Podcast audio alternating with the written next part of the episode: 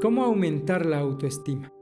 Esta es una interesante pregunta. Hablamos de que la autoestima es el sentimiento de valía. Es decir, que tan valioso me siento ante los demás, que tan valioso me siento como persona. Lo primero que tenemos que hacer es quitar la designación global. ¿Qué es la designación global? Pues es como la denominación peyorativa para describirnos a nosotros mismos. Es como el adjetivo que nos, que nos ponemos de forma inadecuada para describirnos. ¿Cómo decir que soy torpe, que soy un fracaso, que soy un cobarde, que soy débil? Este tipo de designaciones no ayudan absolutamente en nada. Recuerda que tú no eres la acción que cometiste hace años. Tú no eres el defecto que estás mostrando o que mostraste hace años. Un defecto, una mala acción no te definen como persona. Quita también la autoacusación. Hay personas que se la pasan culpándose de todo, acusándose de todo. Tengo yo la culpa de esto, tuve que haberme dado cuenta, yo soy el único responsable, y entonces se la pasan culpándose.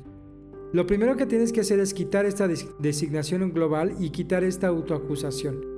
Bueno, piénsalo, pero no, te lo digas. Es que pensarlo no siempre será tan, tan fácil de erradicarlo, pero el problema es que lo acentúas con tu vocabulario porque te lo dices, porque te regañas a ti mismo. Entonces deja de regañarte a ti mismo, ¿te parece? Y ahora sí, empieza a, punto número uno para aumentar la autoestima, a convertir frases, cambia frases, transforma frases. Mira, las personas con baja autoestima regularmente tienen frases muy hechas como no tengo que hablar, no puedo hacer nada, no esperes nada de mí, no soy buena, no puedo. Pero ¿te parece que estas frases las cambies a tengo cosas que decir, tengo éxito cuando me lo propongo, voy a esforzarme, soy buena en esto, lo intentaré, me esforzaré al máximo? Bueno, intenta cambiar frases, modifícalas. No te quedes con las que ya tienes pues allí en tu colección, porque recuerda, esas frases que regularmente dices no te ayudan absolutamente en nada. También no generalices. Mira, no toda tu vida es desastrosa. Regularmente pensamos que nuestra vida es un desastre, que nuestra vida es peor, eh, nuestra vida es miserable. Pero a ver, vamos a preguntarnos, ¿por qué nuestra vida no es un desastre? Pregúntate por qué tu vida no es tan mala como piensas. Hazte, este tipo de análisis de reflexión y contesta en verdad. O sea, toma una libreta y respóndete a esta pregunta. ¿Por qué puedes decir que tu vida no es tan desastrosa como la piensas? ¿Por qué no es tan mala como regularmente dices? Aparte de no generalizar, recuerda que tienes que sentirte orgulloso por las cosas que hiciste en el pasado.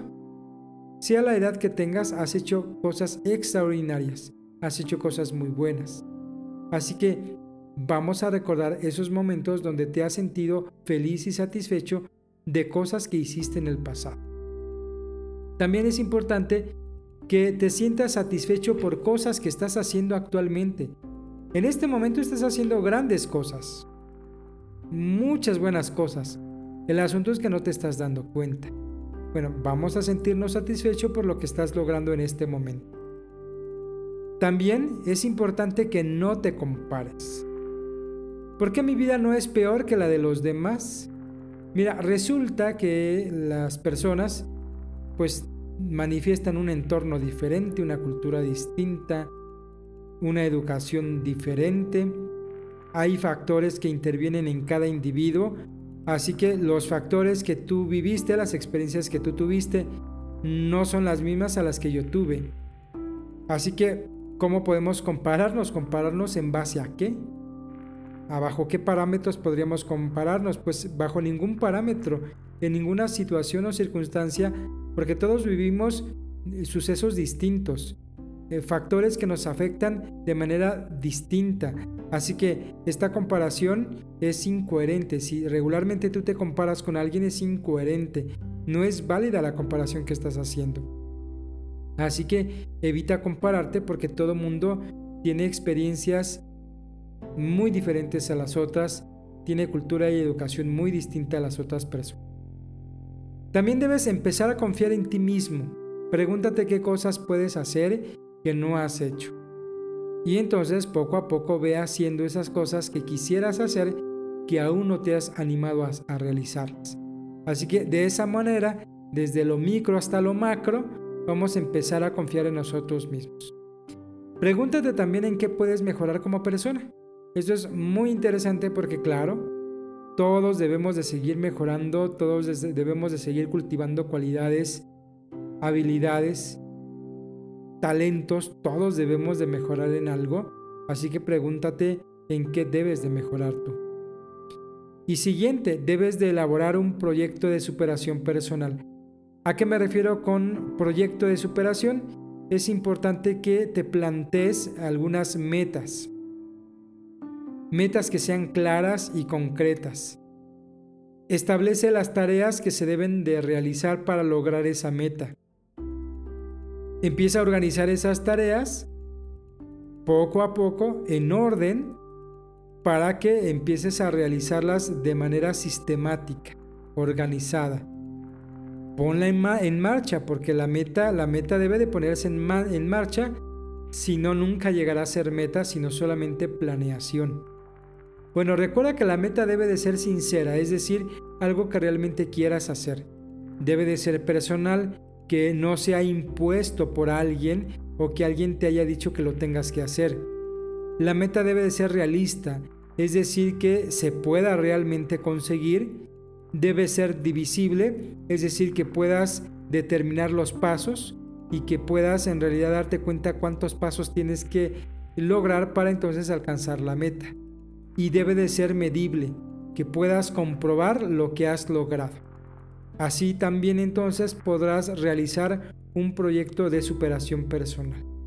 Así que allí están algunos pasos para aumentar la autoestima.